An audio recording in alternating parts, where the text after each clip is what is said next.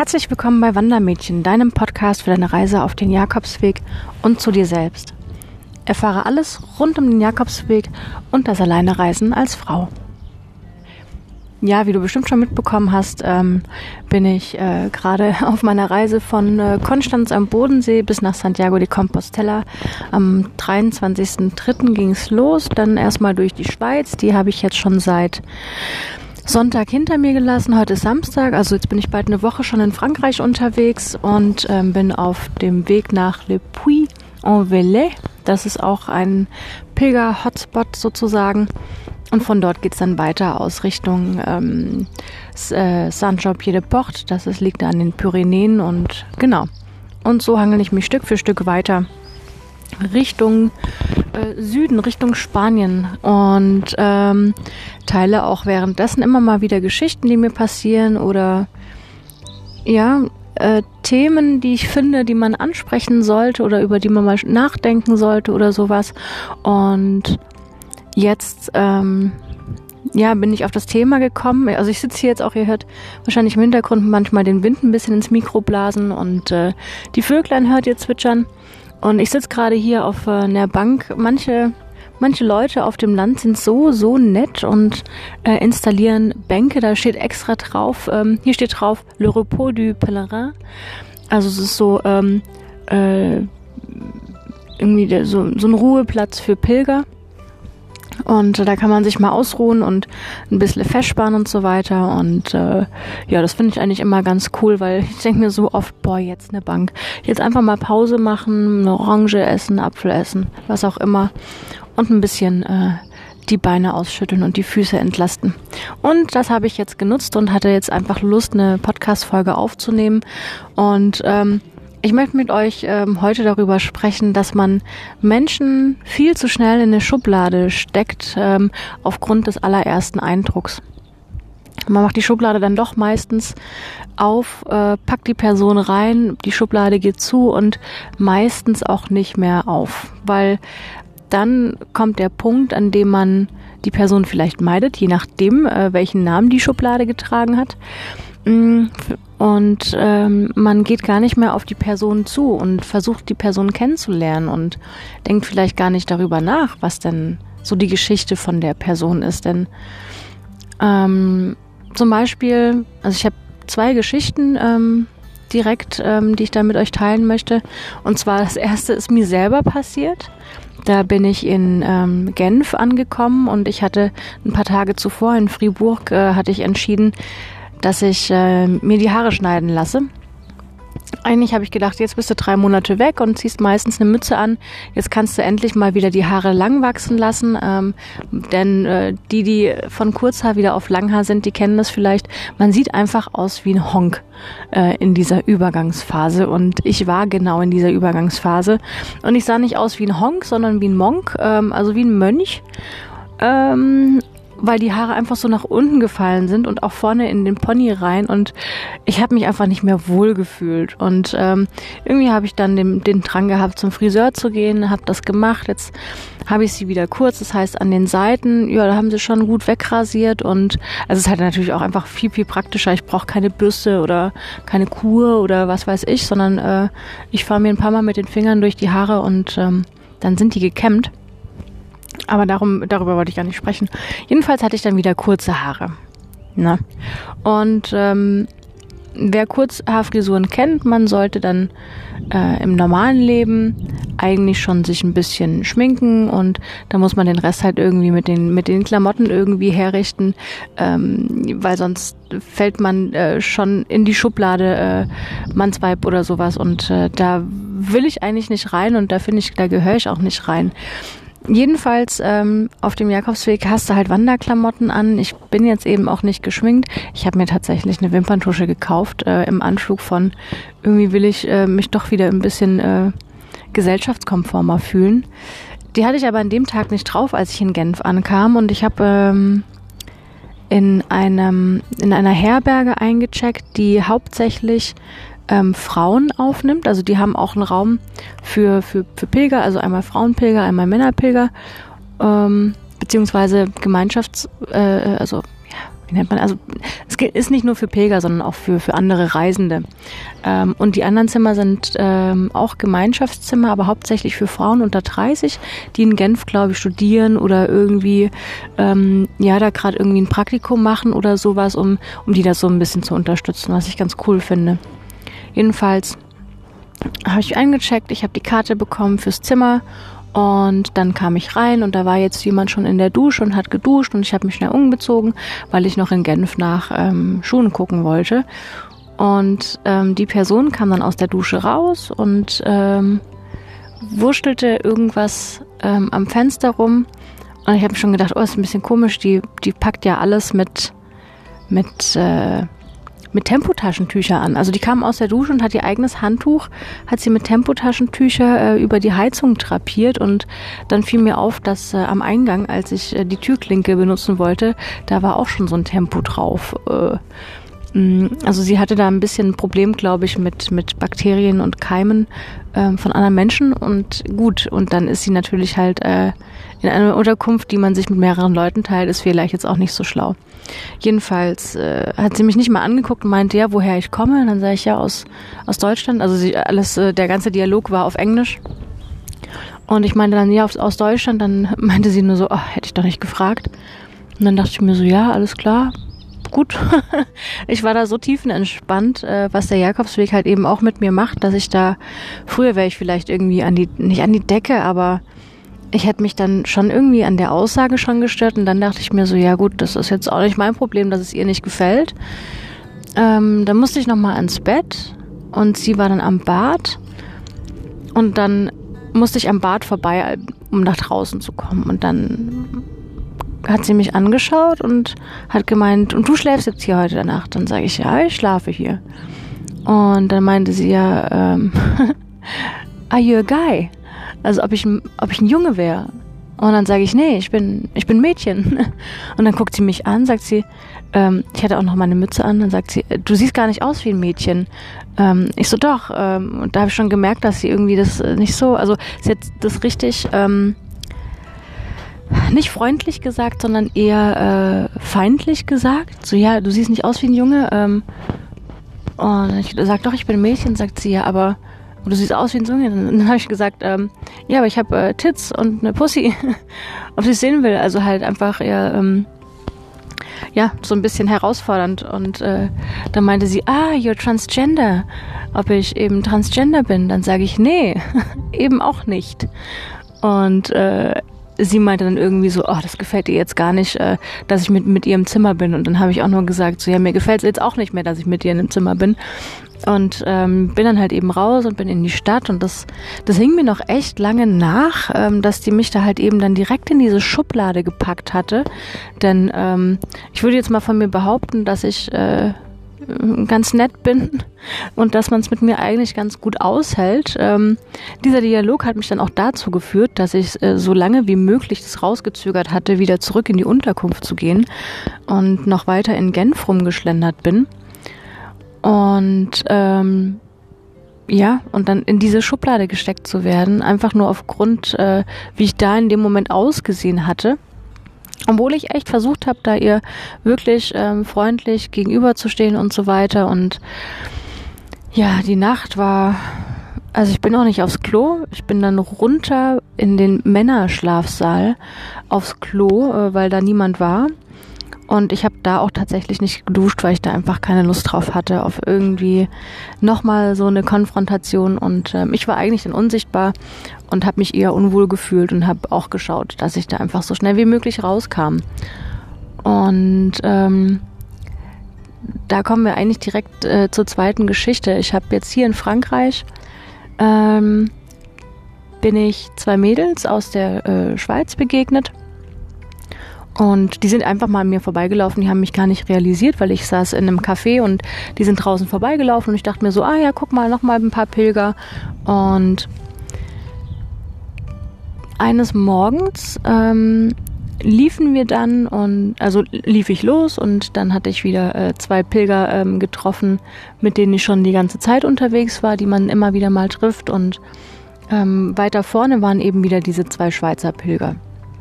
Rinnen. Und ähm, die zwei Pilger, die ich dann eben getroffen hatte, die meinten so, ja, die zwei da vorne sind ganz komisch, die haben nicht mal, äh, die haben es nicht mal für nötig gehalten, Hallo zu sagen. Und zack, war ich auch voreingenommen und habe gedacht so, ah, okay, das ist ja jetzt aber seltsam, denn die zwei waren am Abend zuvor, sind in unsere Herberge reingestürmt ähm, und äh, haben gedacht, ähm, da gibt's noch Betten, aber es gab leider keine. Also man hat sich schon mal gesehen gehabt und auf dem Jakobsweg ist es halt mal so, dass man, dass man sich grüßt oder ähm, auch wenn man mal einen schlechten Tag hat. Hallo sagt man eigentlich, sagt man eigentlich immer, gerade auch unter Pilgern. Ähm, naja, und so war ich schon ein bisschen voreingenommen von den beiden. Irgendwann habe ich die beiden dann aber eingeholt und ähm, habe gedacht so, okay, jetzt versuchst du einfach mal ähm, ich musste an diese Geschichte denken von dem Bauern, der auf zwei Pilger trifft. Äh, die hatte ich schon mal hier am, am Jakobs äh, im Podcast erzählt. Und ähm, die haben eine Pause gemacht und dann habe ich eben beide angesprochen, sage ich, hey, guten Morgen, ähm, habt ihr gestern noch eine Unterkunft gefunden und so weiter. Also habt da eher drauf so ein bisschen netten Smalltalk, aber eben auch nicht so viel, weil manchmal ist man morgens ja auch nicht so gesprächig. Und äh, die eine der beiden, die hat nur morgen gesagt und hat dann wieder gerade ausgeguckt und die andere war so lieb und hat noch äh, geantwortet, meinte, ja, ja, sie haben noch irgendwo auf der Couch übernachten können und dann habe ich gemeint, ja, wir sehen uns ja später bestimmt, weil wir alle irgendwie so dasselbe Ziel hatten. Und dann bin ich weitergelaufen und habe mich erwischt, wie ich so gedacht habe, boah, so eine blöde Kuh, also die hätte ja jetzt auch mal freundlich sein können, oder? Und den Gedanken habe ich aber ganz schnell wieder auf die Seite geschoben, weil ich gedacht habe, das war jetzt gerade mal eine Momentaufnahme von der Person. Ich weiß ja gar nicht, was in der vorgeht. Ich weiß nicht, ähm, was die, was die Geschichte für sie war, bevor ich äh, auf, der Bild, auf der Bildfläche aufgetaucht bin.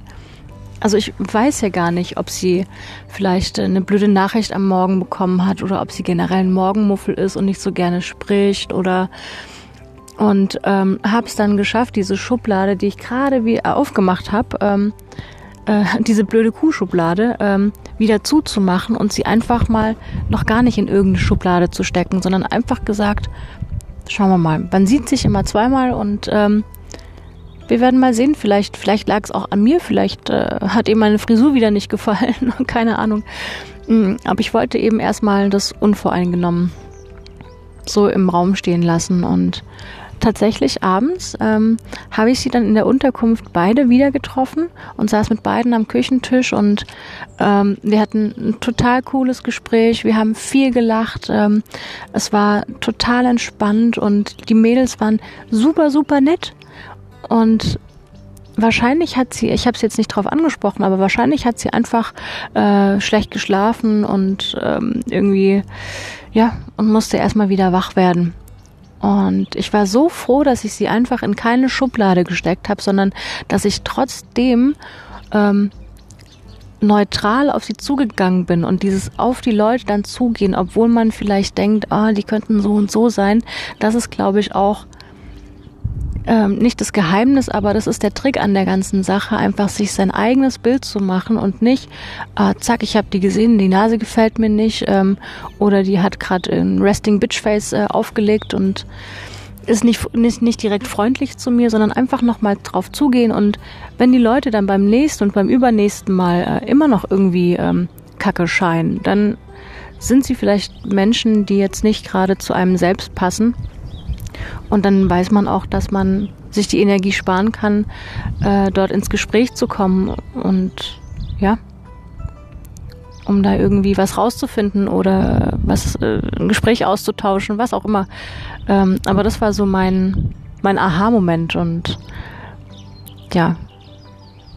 Also eigentlich, was ich euch damit sagen will mit den zwei Geschichten ist, ähm, macht nicht gleich eine Schublade auf, wenn ihr jemanden im ersten Moment sie, seht. Ich weiß, dass der erste Eindruck zählt immer. Das wird uns immer so oft auch gerade im beruflichen Leben ähm, vorgegeben. Aber es ist eben doch nicht immer der erste Eindruck, der, der dann der richtige ist. Und ja, mich würde gerne mal interessieren, wie ihr darüber denkt. Ähm, schreibt mir doch gerne einfach mal ähm, bei Facebook Wandermädchen oder bei Instagram Wandermädchen eine persönliche Nachricht. Ähm, da würde ich mich tierisch drüber freuen. Natürlich würde ich mich auch ähm, von euch über äh, eine nette Bewertung bei iTunes freuen. Ähm, das ist immer das Schwierige, wenn man einen Podcast macht. Das ist so ein Weg raus, aber es gibt, kommt nicht so ein direkter Weg zurück. Also ich weiß gar nicht, wer den alles hört und ähm, wie ihr den findet oder ob die Leute, die den hören, sich einfach nur drüber lustig machen und sagen, oh, guck mal, was erzählt die für einen Kack. Äh, was ich aber nicht glaube. Ich glaube, ich habe da ganz viele nette Leute da draußen. Ähm, ja, also schreibt mir gerne, was ihr darüber denkt und äh, vielleicht denkt ihr selber drüber nach oder hattet auch jetzt erst letztens wieder den Moment, wo ihr so so eine Begegnung der dritten Art hattet und ähm, vielleicht äh, bleibt die Schublade beim nächsten Mal erstmal zu und kommt äh, in die Kategorie Sonstiges oder mal schauen.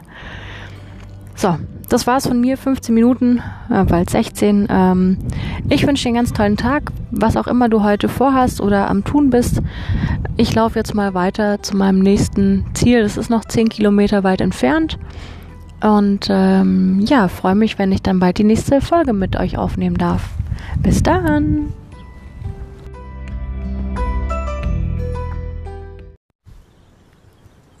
Herzlich willkommen bei Wandermädchen, deinem Podcast für deine Reise auf den Jakobsweg und zu dir selbst. Erfahre alles rund um den Jakobsweg und das Alleinereisen als Frau. Hello, ich habe mich schon lange nicht mehr bei euch gemeldet. Das lag einfach daran, dass die letzten Tage ähm, so viel passiert ist. Ähm, ich bin auch lange nicht alleine gelaufen. Das kommt auch nochmal dazu. Ähm, ich hatte äh, Marco aus Luzern getroffen. Marco, wenn du das hörst, liebe Grüße an dich. Ähm, es kommt noch eine Podcast-Folge wo ich darüber spreche, gemeinsam oder einsam. Aber das ist jetzt heute nicht der Fall. Ich wollte jetzt, bevor die Erinnerungen ähm, noch blasser werden, wollte ich ähm, euch über die Via Gebenensis erzählen, die ich ja jetzt dann ähm, vorgestern in Le Puy-en-Valais ähm, abgeschlossen habe. Erstmal äh, zu Via Gebenensis. Wie lang ist die denn? Die Via Gebenensis, ähm, die geht ähm, 300 48 Kilometer ähm, ab Genf Richtung Le Puy-en-Valais. Also man ist ab dem ersten Tag eigentlich schon, ähm, ist auch nochmal ein ganz cooles Erlebnis eigentlich, weil nach Genf läufst du erst über die französische Grenze. Also hast du dann quasi schon zwei Länder ähm, gehabt äh, auf deinem Weg.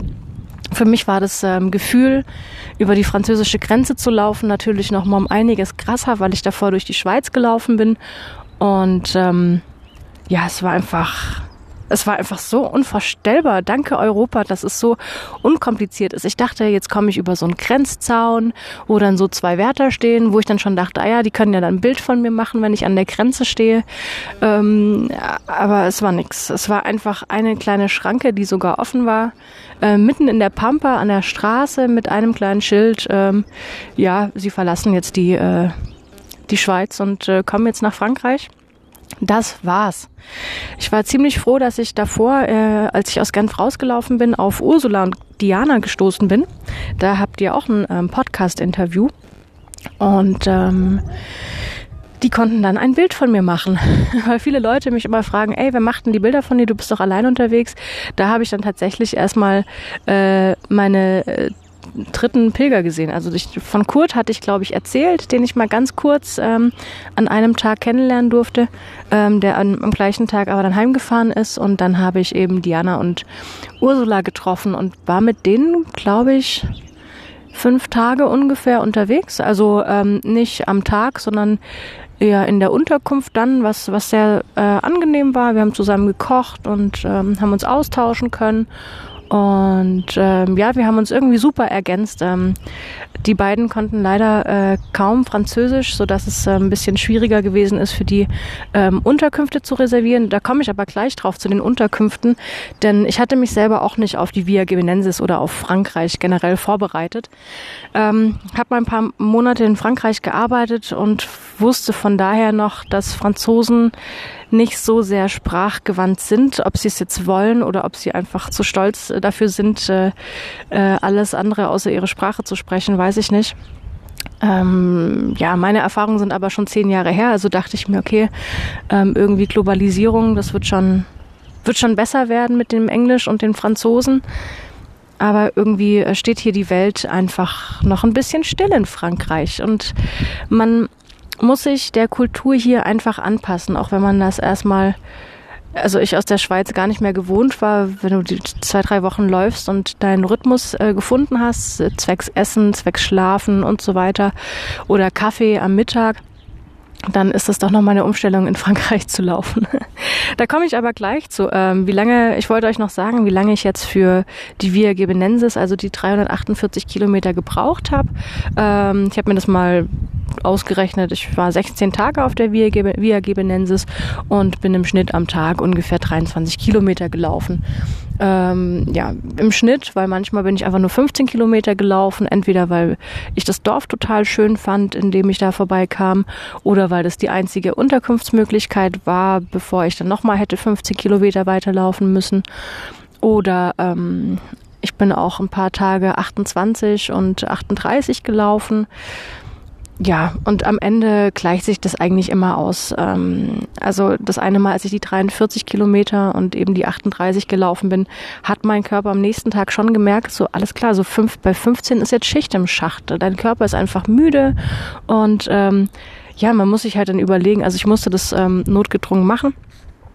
Ähm, aber man muss sich einfach überlegen, klar, du kannst jede Woche irgendwie zweimal 40 Kilometer laufen.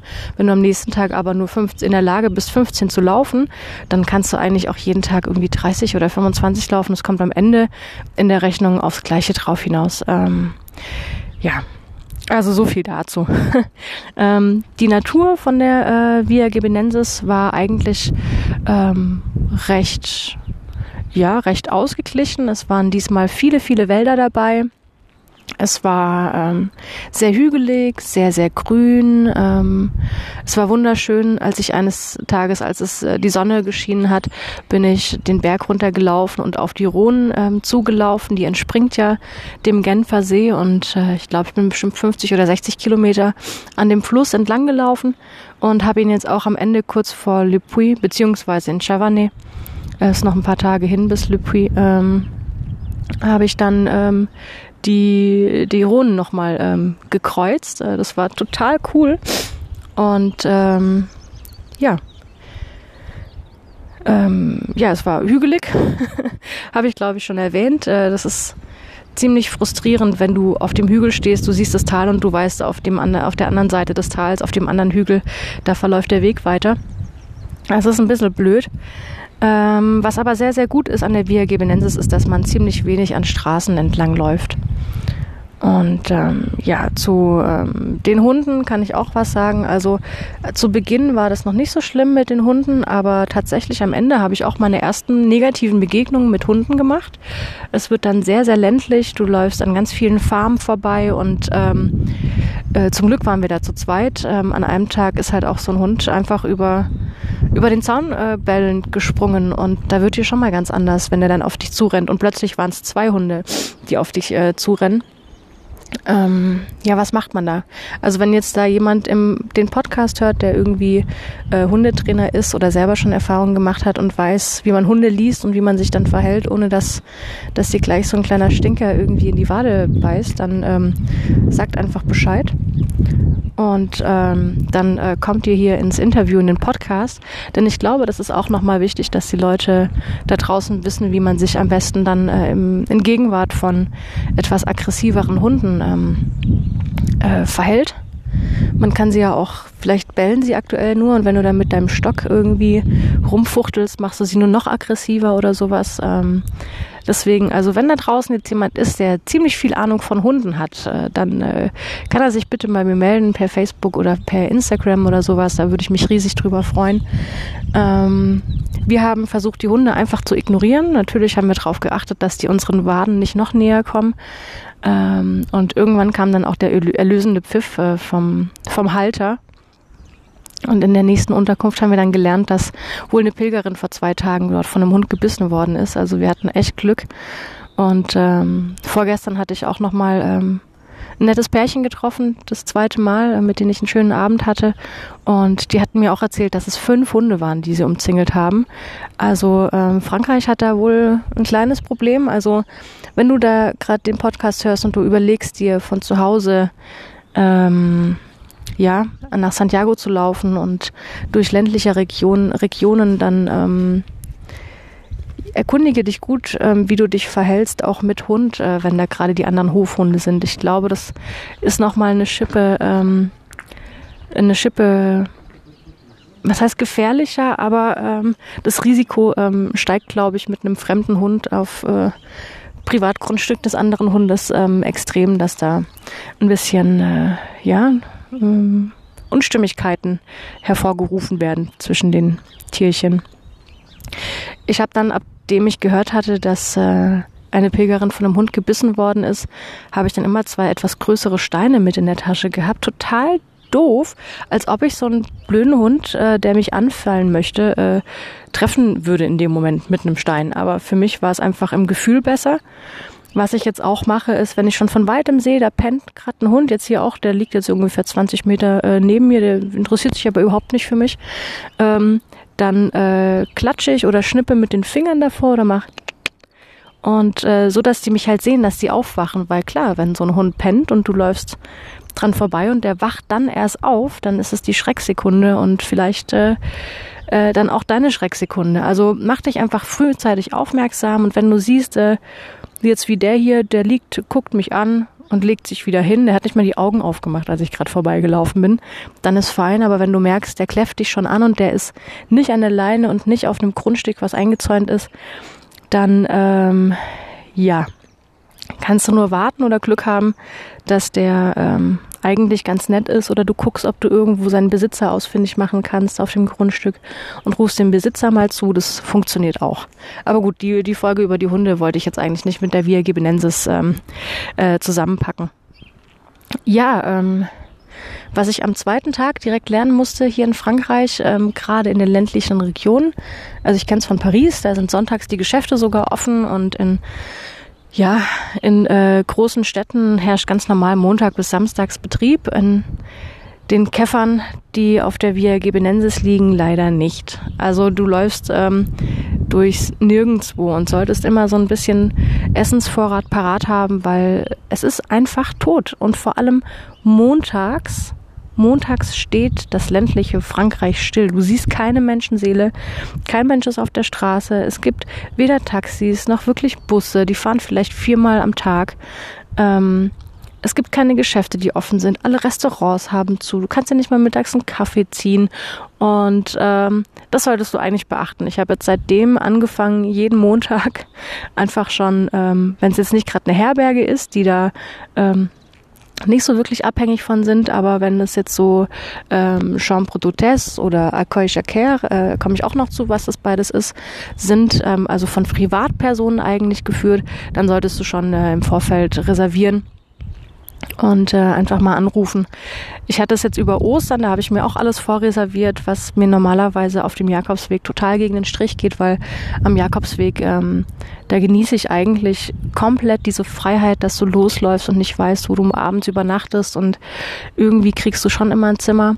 Ähm, in der Woche mit Ursula und Diana habe ich tatsächlich für uns drei immer vorgebucht. Also wir wussten in der ganzen Woche, wo wir dann übernachten werden.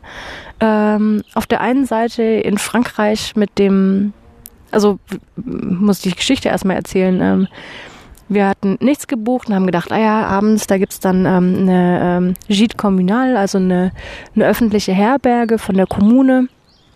Und das sind eh kaum Pilger unterwegs. Wir sind eigentlich die einzigen gewesen. Ähm, da kriegen wir schon was, kein Problem. Und es war so anstrengend, die letzte Stunde. Es ging einfach nur bergauf. Und ähm, dann kamen wir an dieser Gite an und, und mussten schon feststellen, dass die Dusche und die Toilette draußen waren und kamen dann rein. Es war so noch so ein Aufenthaltsraum mit ähm, improvisierter Küche und dann dahinter ging es in so ein dunkles, schwarzes Loch. Rechts und links Matratzen und du hast irgendwie so gefühlt, ähm, dass da die Bettwäsche beziehungsweise die ähm, die Bettlaken äh, wahrscheinlich das letzte Mal vor 15 Jahren gewechselt worden sind. Und wir fanden das alle so eklig und ähm, haben uns schon vorstellen können, wie wir danach schön mit Bettwanzen dann wieder da rauskommen, dass wir uns entschieden haben, nee, da keine zehn Pferde werden uns da reinbekommen, da werden wir nicht schlafen. Ja, ähm, um die Ecke waren Chambre äh, d'Hôtesse, also äh, von Privatpersonen, ähm, Zimmer oder auch äh, kleine Einliegewohnungen in denen man ähm, übernachten kann. Ist ein bisschen teurer natürlich. Ähm, äh, und äh, es gab in dem Kaff nur zwei Chambre d'Hôtesse. Ähm, und jetzt haben wir festgestellt, dass beide voll waren. Und äh, dann haben wir den Menschen gefragt, der, dem das d'Hôtesse gehört, ob es denn die Möglichkeit gäbe, uns ein Taxi zu rufen, dass wir in die nächste Stadt können. Da haben wir aber auch niemanden erreicht und er hat uns dann ausgelacht und hat gemeint, nee, es ist Montag, da kriegen wir auch kein Taxi, da fährt kein Taxi. Ähm, ja, und äh, es war echt schon, wir waren so müde, es war abends, wir wollten eigentlich nur noch schlafen gehen und dann stehen wir halt eben abends immer noch ohne Unterkunft da. Also klar, wir hätten auch in die Gite Kommunal gehen können, aber es wäre einfach ziemlich eklig geworden.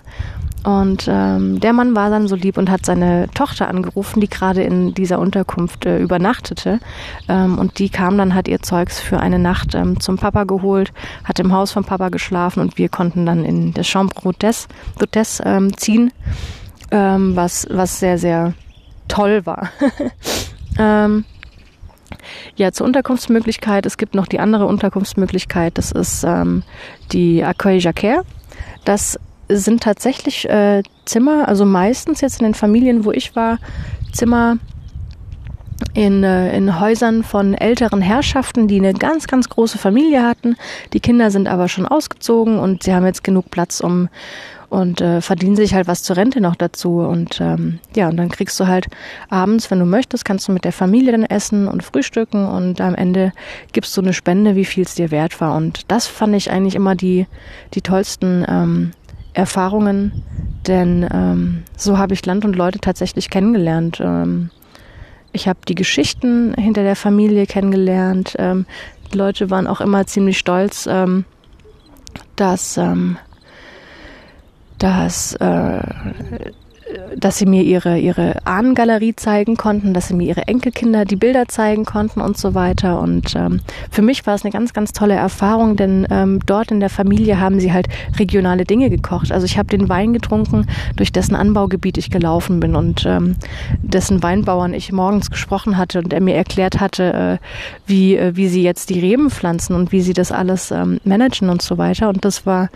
ein ähm, ja, das waren ganz, ganz tolle Erfahrungen, ganz wertvolle und herzliche Erfahrungen. Also die Menschen dort, die waren ähm, unfassbar herzlich und unfassbar ähm, ähm, gastfreundlich und haben sich immer gefreut, wenn sie dann noch irgendwie was geben konnten und dir zeigen konnten, einen Käse aus der Region oder was sie selber gemacht haben, ihre Marmelade und so weiter. Und das war eigentlich ähm, das hat mir am aller, allerbesten gefallen, weil das war genau das, was ich mir gewünscht habe. Land und Leute kennenlernen und da auch wieder, ähm, wenn ihr euch für den Jakobsweg durch Frankreich entscheidet, macht davor einen kleinen Sprachkurs, zumindest, dass ihr so die ein, eigenen ähm, einzelne paar Wörter ähm, könnt und ein bisschen wenigstens was versteht, denn ihr isoliert euch komplett in Frankreich, wenn ihr kein Französisch spricht klar, ihr, ler ihr lernt Land kennen, weil ihr durchläuft ähm, und vielleicht im Restaurant ähm, was bestellt und Glück habt, dass es aus der Region kommt oder sowas oder mit Hand und Fuß.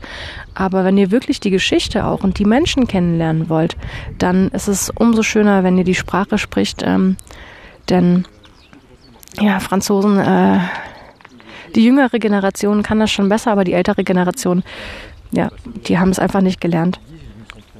Und ähm, ja. Was habe ich hier noch auf meinem Zettelchen stehen? Ähm, Kultur. ähm, ja, die Franzosen, die Franzosen essen relativ spät zu abends, äh, abends so 19.30 Uhr. Ist ja jetzt mal an sich gar nicht so schlimm, aber wenn du ähm, morgens losläufst und du bist den ganzen Tag unterwegs und du findest äh, unterwegs auch kein Restaurant oder mal einen Supermarkt, in dem du dich äh, stärken kannst und musst dich von deiner Schokolade und deinem Obst ernähren, dann ähm, kommst du so gegen vier, halb fünf, kommst du dann irgendwie in der Unterkunft an und musst dann noch drei Stunden warten, bis es Essen gibt. Das ist schon ziemlich, äh, ziemlich nervig. ähm, ich habe einfach meinen Rhythmus dann angepasst. Also ich laufe einfach später los, sodass ich später in der Unterkunft bin und dann auch gar nicht mehr so lange warten muss, bis äh, da irgendwas aufmacht.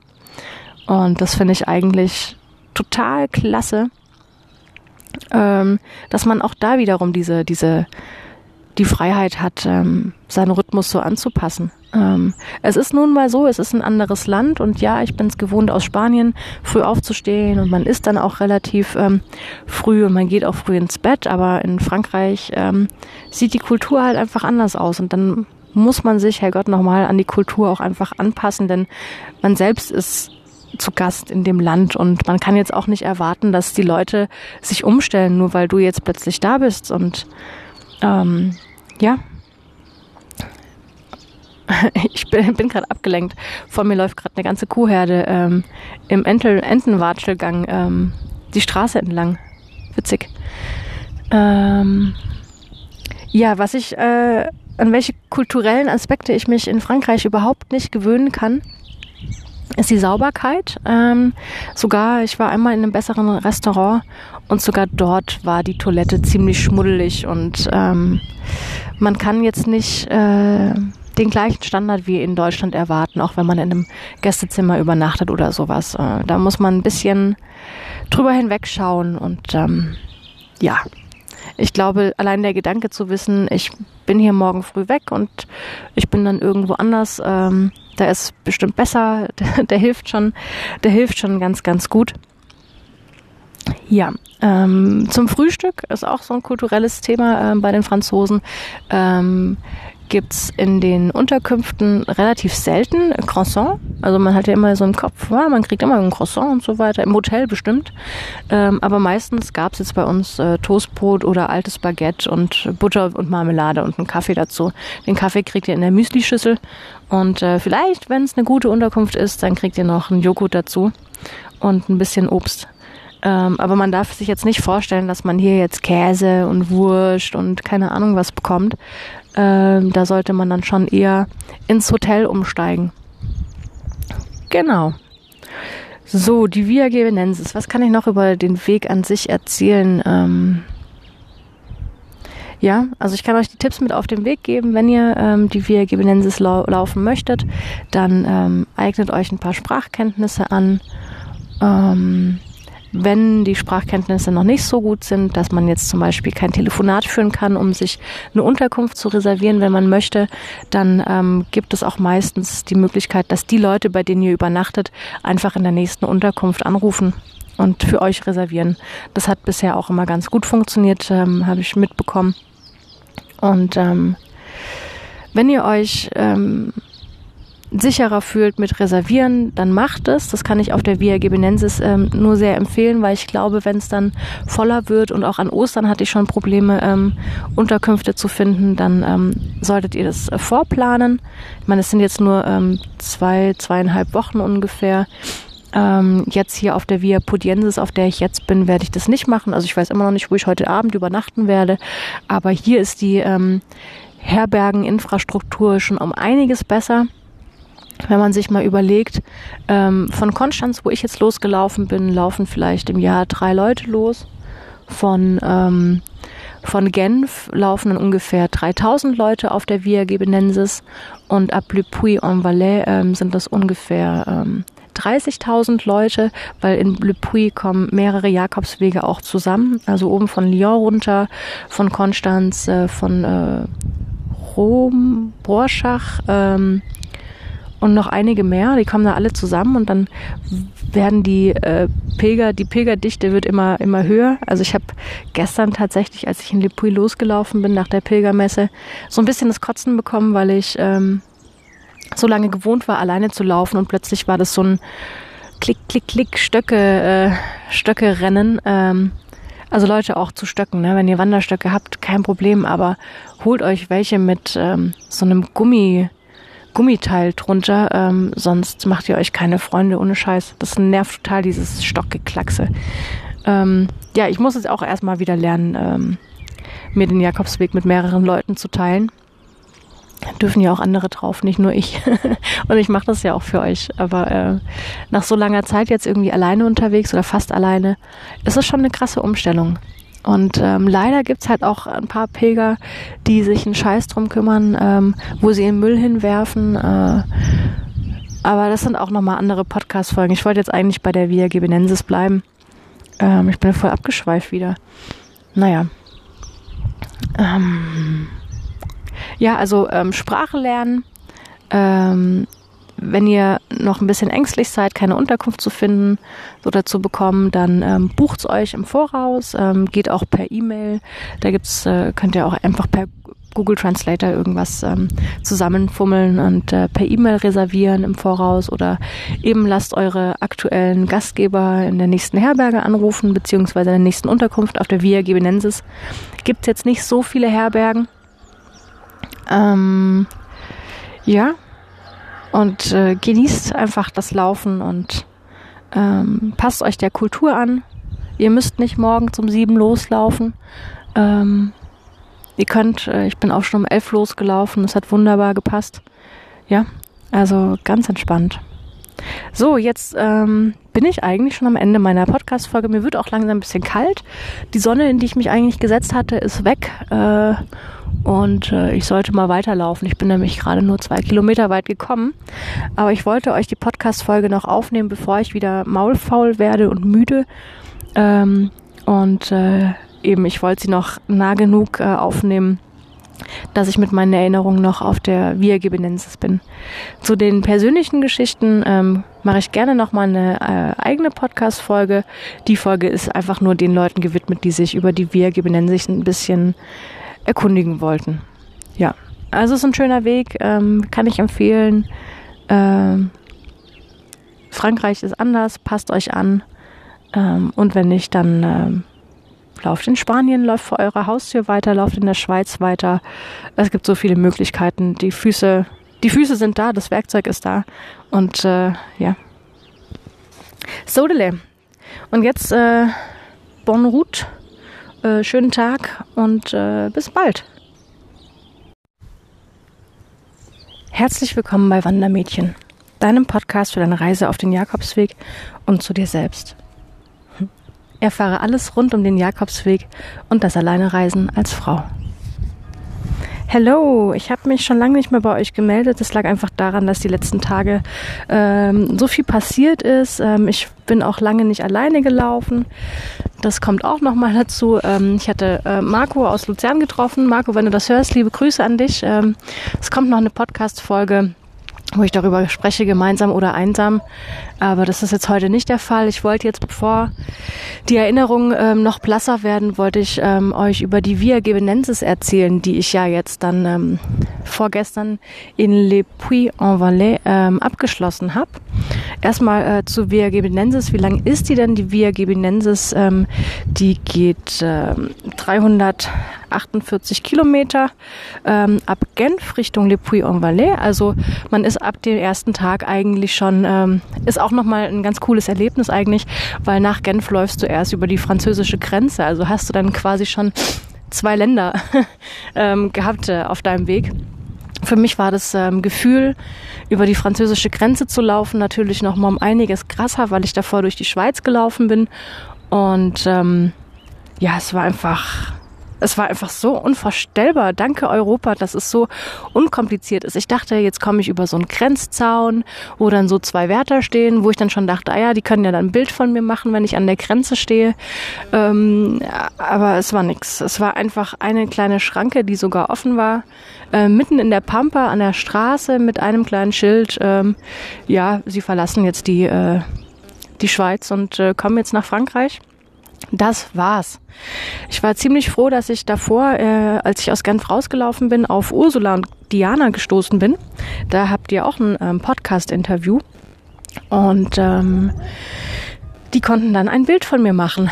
Weil viele Leute mich immer fragen, ey, wer macht denn die Bilder von dir? Du bist doch allein unterwegs. Da habe ich dann tatsächlich erstmal äh, meine äh, dritten Pilger gesehen. Also ich, von Kurt hatte ich, glaube ich, erzählt, den ich mal ganz kurz ähm, an einem Tag kennenlernen durfte, ähm, der an, am gleichen Tag aber dann heimgefahren ist. Und dann habe ich eben Diana und Ursula getroffen und war mit denen, glaube ich, fünf Tage ungefähr unterwegs. Also ähm, nicht am Tag, sondern eher in der Unterkunft dann, was, was sehr äh, angenehm war. Wir haben zusammen gekocht und ähm, haben uns austauschen können Und ähm, ja, wir haben uns irgendwie super ergänzt. Ähm, die beiden konnten leider äh, kaum Französisch, so dass es äh, ein bisschen schwieriger gewesen ist für die ähm, Unterkünfte zu reservieren. Da komme ich aber gleich drauf zu den Unterkünften, denn ich hatte mich selber auch nicht auf die Via Gimenensis oder auf Frankreich generell vorbereitet. Ähm, habe mal ein paar Monate in Frankreich gearbeitet und wusste von daher noch, dass Franzosen nicht so sehr sprachgewandt sind, ob sie es jetzt wollen oder ob sie einfach zu stolz dafür sind, äh, äh, alles andere außer ihre Sprache zu sprechen, weiß ich nicht. Ähm, ja, meine Erfahrungen sind aber schon zehn Jahre her, also dachte ich mir, okay, ähm, irgendwie Globalisierung, das wird schon, wird schon besser werden mit dem Englisch und den Franzosen. Aber irgendwie äh, steht hier die Welt einfach noch ein bisschen still in Frankreich und man muss sich der Kultur hier einfach anpassen, auch wenn man das erstmal, also ich aus der Schweiz gar nicht mehr gewohnt war, wenn du die zwei, drei Wochen läufst und deinen Rhythmus äh, gefunden hast, äh, zwecks Essen, zwecks Schlafen und so weiter oder Kaffee am Mittag dann ist das doch nochmal eine Umstellung in Frankreich zu laufen. da komme ich aber gleich zu. Ähm, wie lange, ich wollte euch noch sagen, wie lange ich jetzt für die Via Gebenensis, also die 348 Kilometer gebraucht habe.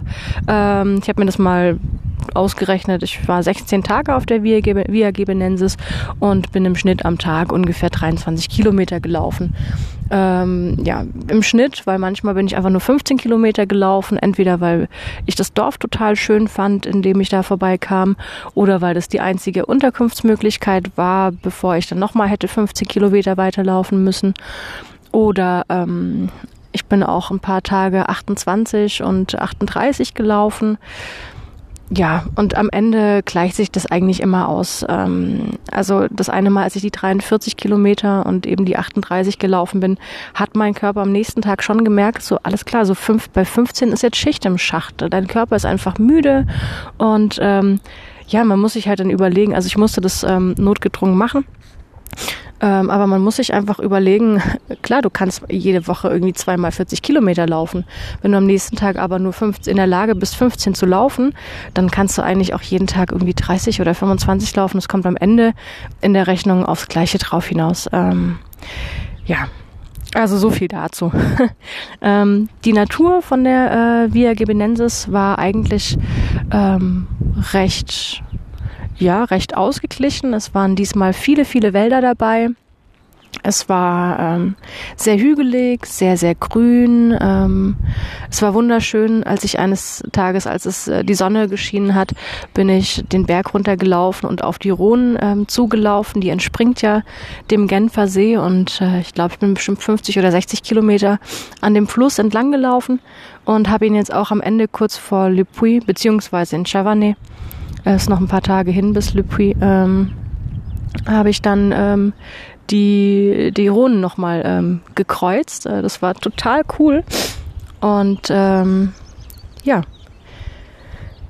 Ähm, ja, es war hügelig, habe ich glaube ich schon erwähnt. Äh, das ist ziemlich frustrierend, wenn du auf dem Hügel stehst, du siehst das Tal und du weißt, auf, dem, auf der anderen Seite des Tals, auf dem anderen Hügel, da verläuft der Weg weiter.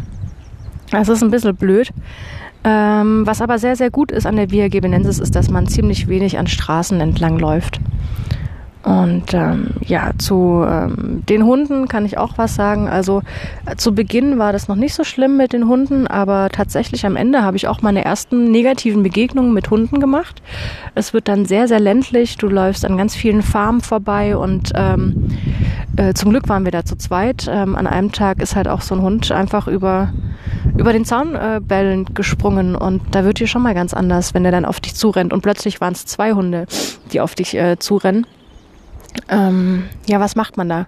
Also wenn jetzt da jemand im den Podcast hört, der irgendwie äh, Hundetrainer ist oder selber schon Erfahrungen gemacht hat und weiß, wie man Hunde liest und wie man sich dann verhält, ohne dass dass dir gleich so ein kleiner Stinker irgendwie in die Wade beißt, dann ähm, sagt einfach Bescheid. Und ähm, dann äh, kommt ihr hier ins Interview, in den Podcast. Denn ich glaube, das ist auch nochmal wichtig, dass die Leute da draußen wissen, wie man sich am besten dann äh, im, in Gegenwart von etwas aggressiveren Hunden ähm, äh, verhält. Man kann sie ja auch, vielleicht bellen sie aktuell nur und wenn du dann mit deinem Stock irgendwie rumfuchtelst, machst du sie nur noch aggressiver oder sowas. Ähm, Deswegen, also wenn da draußen jetzt jemand ist, der ziemlich viel Ahnung von Hunden hat, äh, dann äh, kann er sich bitte bei mir melden per Facebook oder per Instagram oder sowas. Da würde ich mich riesig drüber freuen. Ähm, wir haben versucht, die Hunde einfach zu ignorieren. Natürlich haben wir darauf geachtet, dass die unseren Waden nicht noch näher kommen. Ähm, und irgendwann kam dann auch der erlösende Pfiff äh, vom, vom Halter.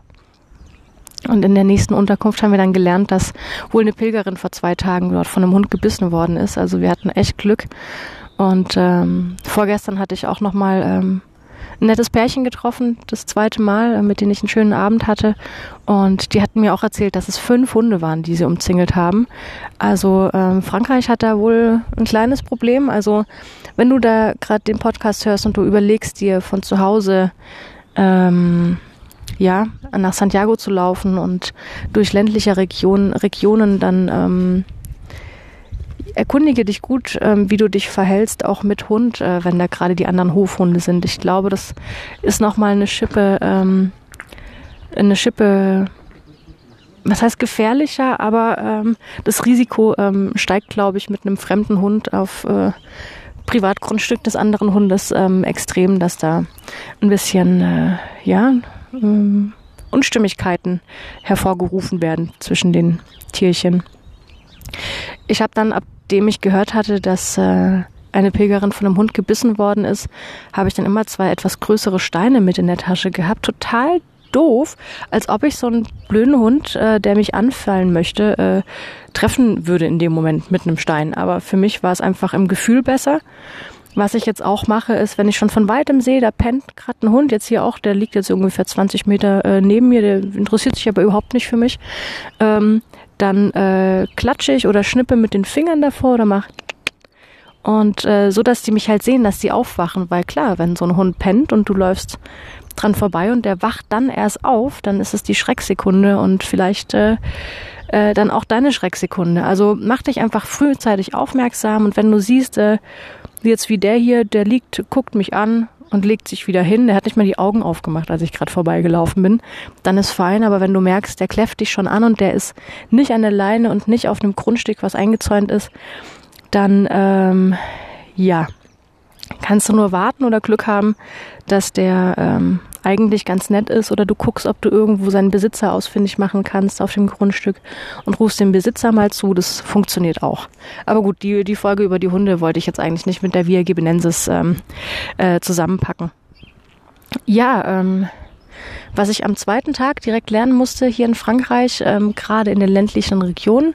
Also ich kenne es von Paris, da sind sonntags die Geschäfte sogar offen und in ja, in äh, großen Städten herrscht ganz normal Montag bis Samstags Betrieb. In den Käffern, die auf der Via Gebenensis liegen, leider nicht. Also du läufst ähm, durchs Nirgendwo und solltest immer so ein bisschen Essensvorrat parat haben, weil es ist einfach tot. Und vor allem montags Montags steht das ländliche Frankreich still. Du siehst keine Menschenseele, kein Mensch ist auf der Straße. Es gibt weder Taxis noch wirklich Busse, die fahren vielleicht viermal am Tag.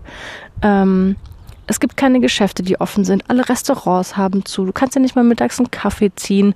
Und ähm, das solltest du eigentlich beachten. Ich habe jetzt seitdem angefangen, jeden Montag einfach schon, ähm, wenn es jetzt nicht gerade eine Herberge ist, die da ähm, nicht so wirklich abhängig von sind, aber wenn es jetzt so ähm, Chambre d'Hôtesse oder Accueil Jacquer, äh, komme ich auch noch zu, was das beides ist, sind ähm, also von Privatpersonen eigentlich geführt, dann solltest du schon äh, im Vorfeld reservieren und äh, einfach mal anrufen. Ich hatte es jetzt über Ostern, da habe ich mir auch alles vorreserviert, was mir normalerweise auf dem Jakobsweg total gegen den Strich geht, weil am Jakobsweg, ähm, da genieße ich eigentlich komplett diese Freiheit, dass du losläufst und nicht weißt, wo du abends übernachtest und irgendwie kriegst du schon immer ein Zimmer. Ähm, in der Woche mit Ursula und Diana habe ich tatsächlich für uns drei immer vorgebucht. Also wir wussten in der ganzen Woche, wo wir dann übernachten werden. Ähm, auf der einen Seite in Frankreich mit dem, also muss ich die Geschichte erstmal erzählen. Ähm, wir hatten nichts gebucht und haben gedacht, ah ja, abends, da gibt's dann ähm, eine ähm, Gîte Communal, also eine, eine öffentliche Herberge von der Kommune Und das sind eh kaum Pilger unterwegs. Wir sind eigentlich die einzigen gewesen. Ähm, da kriegen wir schon was, kein Problem. Und es war so anstrengend, die letzte Stunde. Es ging einfach nur bergauf. Und ähm, dann kamen wir an dieser Jeet an und, und mussten schon feststellen, dass die Dusche und die Toilette draußen waren und kamen dann rein. Es war so noch so ein Aufenthaltsraum mit ähm, improvisierter Küche und dann dahinter ging es in so ein dunkles, schwarzes Loch. Rechts und links Matratzen und du hast irgendwie so gefühlt, ähm, dass da die Bettwäsche beziehungsweise die ähm, die Bettlaken äh, wahrscheinlich das letzte Mal vor 15 Jahren gewechselt worden sind. Und wir fanden das alle so eklig und ähm, haben uns schon vorstellen können, wie wir danach schön mit Bettwanzen dann wieder da rauskommen, dass wir uns entschieden haben, nee, da keine zehn Pferde werden uns da reinbekommen, da werden wir nicht schlafen. Ja, ähm, um die Ecke waren Chambre äh, d'Hôtesse, also äh, von Privatpersonen ähm, Zimmer oder auch äh, kleine Einliegewohnungen in denen man ähm, übernachten kann. Ist ein bisschen teurer natürlich. Ähm, äh, und äh, es gab in dem Kaff nur zwei Chambre d'Hôtesse. Ähm, und jetzt haben wir festgestellt, dass beide voll waren. Und äh, dann haben wir den Menschen gefragt, der dem das Chambre d'Hôtesse gehört, ob es denn die Möglichkeit gäbe, uns ein Taxi zu rufen, dass wir in die nächste Stadt können. Da haben wir aber auch niemanden erreicht und er hat uns dann ausgelacht und hat gemeint, nee, es ist Montag, da kriegen wir auch kein Taxi, da fährt kein Taxi. Ähm, ja, und äh, es war echt schon, wir waren so müde, es war abends, wir wollten eigentlich nur noch schlafen gehen und dann stehen wir halt eben abends immer noch ohne Unterkunft da. Also klar, wir hätten auch in die Gite Kommunal gehen können, aber es wäre einfach ziemlich eklig geworden. Und ähm, der Mann war dann so lieb und hat seine Tochter angerufen, die gerade in dieser Unterkunft äh, übernachtete. Ähm, und die kam dann, hat ihr Zeugs für eine Nacht ähm, zum Papa geholt, hat im Haus vom Papa geschlafen und wir konnten dann in der Chambre d'Hôtesse ähm, ziehen, ähm, was, was sehr, sehr toll war. ähm, ja, zur Unterkunftsmöglichkeit. Es gibt noch die andere Unterkunftsmöglichkeit. Das ist ähm, die Accueil Jacquer. Das sind tatsächlich äh, Zimmer, also meistens jetzt in den Familien, wo ich war, Zimmer in, äh, in Häusern von älteren Herrschaften, die eine ganz, ganz große Familie hatten. Die Kinder sind aber schon ausgezogen und sie haben jetzt genug Platz, um und äh, verdienen sich halt was zur Rente noch dazu. Und ähm, ja, und dann kriegst du halt abends, wenn du möchtest, kannst du mit der Familie dann essen und frühstücken und am Ende gibst du eine Spende, wie viel es dir wert war. Und das fand ich eigentlich immer die, die tollsten ähm, Erfahrungen, denn ähm, so habe ich Land und Leute tatsächlich kennengelernt. Ähm, ich habe die Geschichten hinter der Familie kennengelernt. Ähm, die Leute waren auch immer ziemlich stolz, ähm, dass, ähm, dass äh, dass sie mir ihre, ihre Ahnengalerie zeigen konnten, dass sie mir ihre Enkelkinder die Bilder zeigen konnten und so weiter. Und ähm, für mich war es eine ganz, ganz tolle Erfahrung, denn ähm, dort in der Familie haben sie halt regionale Dinge gekocht. Also ich habe den Wein getrunken, durch dessen Anbaugebiet ich gelaufen bin und ähm, dessen Weinbauern ich morgens gesprochen hatte und er mir erklärt hatte, äh, wie, äh, wie sie jetzt die Reben pflanzen und wie sie das alles ähm, managen und so weiter. Und das war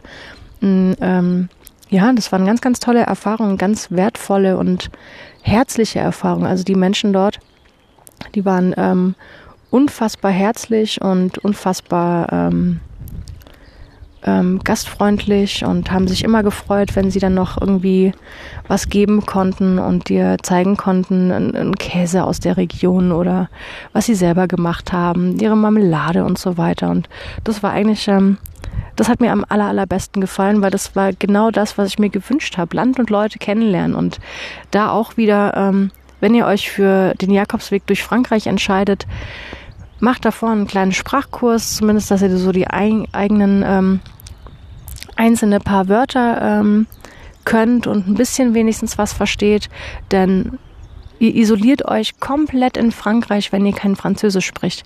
Klar, ihr, lehr, ihr lernt Land kennen, weil ihr durchläuft ähm, und vielleicht im Restaurant ähm, was bestellt und Glück habt, dass es aus der Region kommt oder sowas oder mit Hand und Fuß. Aber wenn ihr wirklich die Geschichte auch und die Menschen kennenlernen wollt, dann ist es umso schöner, wenn ihr die Sprache spricht, ähm, denn ja, Franzosen, äh, die jüngere Generation kann das schon besser, aber die ältere Generation, ja, die haben es einfach nicht gelernt. Und ähm, ja, Was habe ich hier noch auf meinem Zettelchen stehen? Ähm, Kultur. ähm, ja, die Franzosen, die Franzosen essen relativ spät zu abends, äh, abends so 19.30 Uhr. Ist ja jetzt mal an sich gar nicht so schlimm, aber wenn du ähm, morgens losläufst und du bist den ganzen Tag unterwegs und du findest äh, unterwegs auch kein Restaurant oder mal einen Supermarkt, in dem du dich äh, stärken kannst und musst dich von deiner Schokolade und deinem Obst ernähren, dann ähm, kommst du so gegen vier, halb fünf, kommst du dann irgendwie in der Unterkunft an und musst dann noch drei Stunden warten, bis es Essen gibt. Das ist schon ziemlich äh, ziemlich nervig. ähm, ich habe einfach meinen Rhythmus dann angepasst. Also ich laufe einfach später los, sodass ich später in der Unterkunft bin und dann auch gar nicht mehr so lange warten muss, bis äh, da irgendwas aufmacht. Und das finde ich eigentlich total klasse, ähm, dass man auch da wiederum diese, diese, die Freiheit hat, ähm, seinen Rhythmus so anzupassen. Ähm, es ist nun mal so, es ist ein anderes Land und ja, ich bin es gewohnt aus Spanien, früh aufzustehen und man isst dann auch relativ ähm, früh und man geht auch früh ins Bett, aber in Frankreich ähm, sieht die Kultur halt einfach anders aus und dann muss man sich, Herrgott, nochmal an die Kultur auch einfach anpassen, denn man selbst ist zu Gast in dem Land und man kann jetzt auch nicht erwarten, dass die Leute sich umstellen, nur weil du jetzt plötzlich da bist und ähm, ja, ich bin, bin gerade abgelenkt. Vor mir läuft gerade eine ganze Kuhherde ähm, im Entel Entenwatschelgang ähm, die Straße entlang. Witzig. Ähm, ja, was ich, äh, an welche kulturellen Aspekte ich mich in Frankreich überhaupt nicht gewöhnen kann, ist die Sauberkeit. Ähm, sogar, ich war einmal in einem besseren Restaurant und sogar dort war die Toilette ziemlich schmuddelig und ähm, man kann jetzt nicht äh, den gleichen Standard wie in Deutschland erwarten, auch wenn man in einem Gästezimmer übernachtet oder sowas. Äh, da muss man ein bisschen drüber hinwegschauen und ähm, ja, ich glaube, allein der Gedanke zu wissen, ich bin hier morgen früh weg und ich bin dann irgendwo anders, ähm, der ist bestimmt besser, der, der, hilft schon, der hilft schon ganz, ganz gut. Ja, ähm, zum Frühstück ist auch so ein kulturelles Thema äh, bei den Franzosen. Ähm, gibt's in den Unterkünften relativ selten Croissant. Also man hat ja immer so im Kopf, ja, man kriegt immer ein Croissant und so weiter, im Hotel bestimmt. Ähm, aber meistens gab's jetzt bei uns äh, Toastbrot oder altes Baguette und Butter und Marmelade und einen Kaffee dazu. Den Kaffee kriegt ihr in der Müslischüssel und äh, vielleicht, wenn es eine gute Unterkunft ist, dann kriegt ihr noch einen Joghurt dazu und ein bisschen Obst.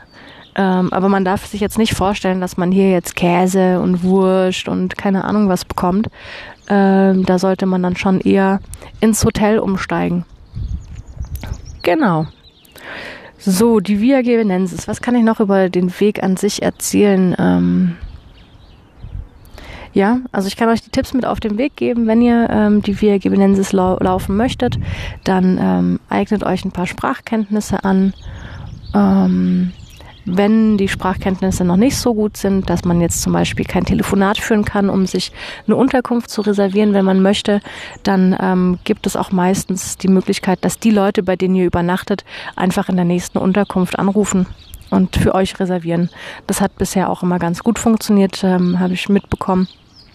Und ähm, wenn ihr euch ähm, sicherer fühlt mit Reservieren, dann macht es. Das kann ich auf der Via Gebenensis ähm, nur sehr empfehlen, weil ich glaube, wenn es dann voller wird und auch an Ostern hatte ich schon Probleme, ähm, Unterkünfte zu finden, dann ähm, solltet ihr das äh, vorplanen. Ich meine, es sind jetzt nur ähm, zwei, zweieinhalb Wochen ungefähr. Ähm, jetzt hier auf der Via Podiensis, auf der ich jetzt bin, werde ich das nicht machen. Also ich weiß immer noch nicht, wo ich heute Abend übernachten werde. Aber hier ist die ähm, Herbergeninfrastruktur schon um einiges besser wenn man sich mal überlegt, ähm, von Konstanz, wo ich jetzt losgelaufen bin, laufen vielleicht im Jahr drei Leute los.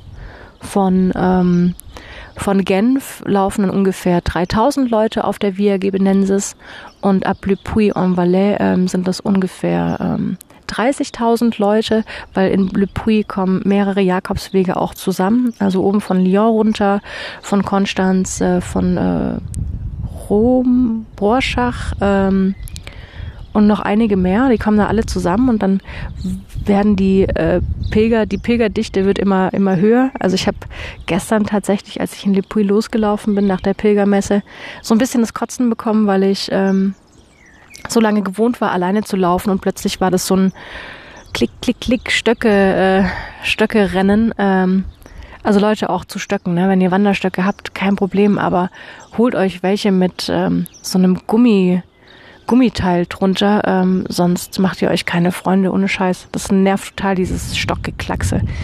Ähm, ja, ich muss jetzt auch erstmal wieder lernen, ähm, mir den Jakobsweg mit mehreren Leuten zu teilen. Dürfen ja auch andere drauf, nicht nur ich. Und ich mache das ja auch für euch. Aber äh, nach so langer Zeit jetzt irgendwie alleine unterwegs oder fast alleine, ist es schon eine krasse Umstellung. Und ähm, leider gibt's halt auch ein paar Pilger, die sich einen Scheiß drum kümmern, ähm, wo sie den Müll hinwerfen. Äh, aber das sind auch nochmal andere Podcast-Folgen. Ich wollte jetzt eigentlich bei der Via Gebenensis bleiben. Ähm, ich bin voll abgeschweift wieder. Naja. Ähm, ja, also ähm, Sprache lernen.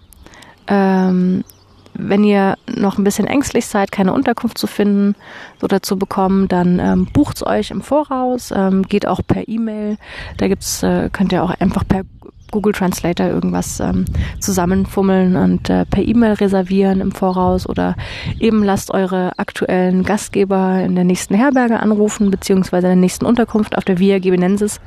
Gibt's jetzt nicht so viele Herbergen. Ähm, ja, und äh, genießt einfach das Laufen und ähm, passt euch der Kultur an. Ihr müsst nicht morgen um sieben loslaufen. Ähm, ihr könnt, äh, ich bin auch schon um elf losgelaufen, es hat wunderbar gepasst. Ja, also ganz entspannt. So, jetzt ähm, bin ich eigentlich schon am Ende meiner Podcast-Folge. Mir wird auch langsam ein bisschen kalt. Die Sonne, in die ich mich eigentlich gesetzt hatte, ist weg. Äh, und äh, ich sollte mal weiterlaufen. Ich bin nämlich gerade nur zwei Kilometer weit gekommen. Aber ich wollte euch die Podcast-Folge noch aufnehmen, bevor ich wieder maulfaul werde und müde.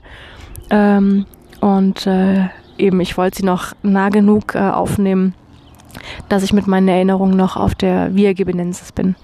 Zu den persönlichen Geschichten ähm, mache ich gerne noch mal eine äh, eigene Podcast-Folge. Die Folge ist einfach nur den Leuten gewidmet, die sich über die Via Gebenensis ein bisschen erkundigen wollten. Ja, also es ist ein schöner Weg, ähm, kann ich empfehlen. Ähm, Frankreich ist anders, passt euch an. Ähm, und wenn nicht, dann ähm, lauft in Spanien, läuft vor eurer Haustür weiter, lauft in der Schweiz weiter. Es gibt so viele Möglichkeiten. Die Füße, die Füße sind da, das Werkzeug ist da. Und äh, ja. Sodele. Und jetzt äh, Bonne route äh, schönen Tag und äh, bis bald.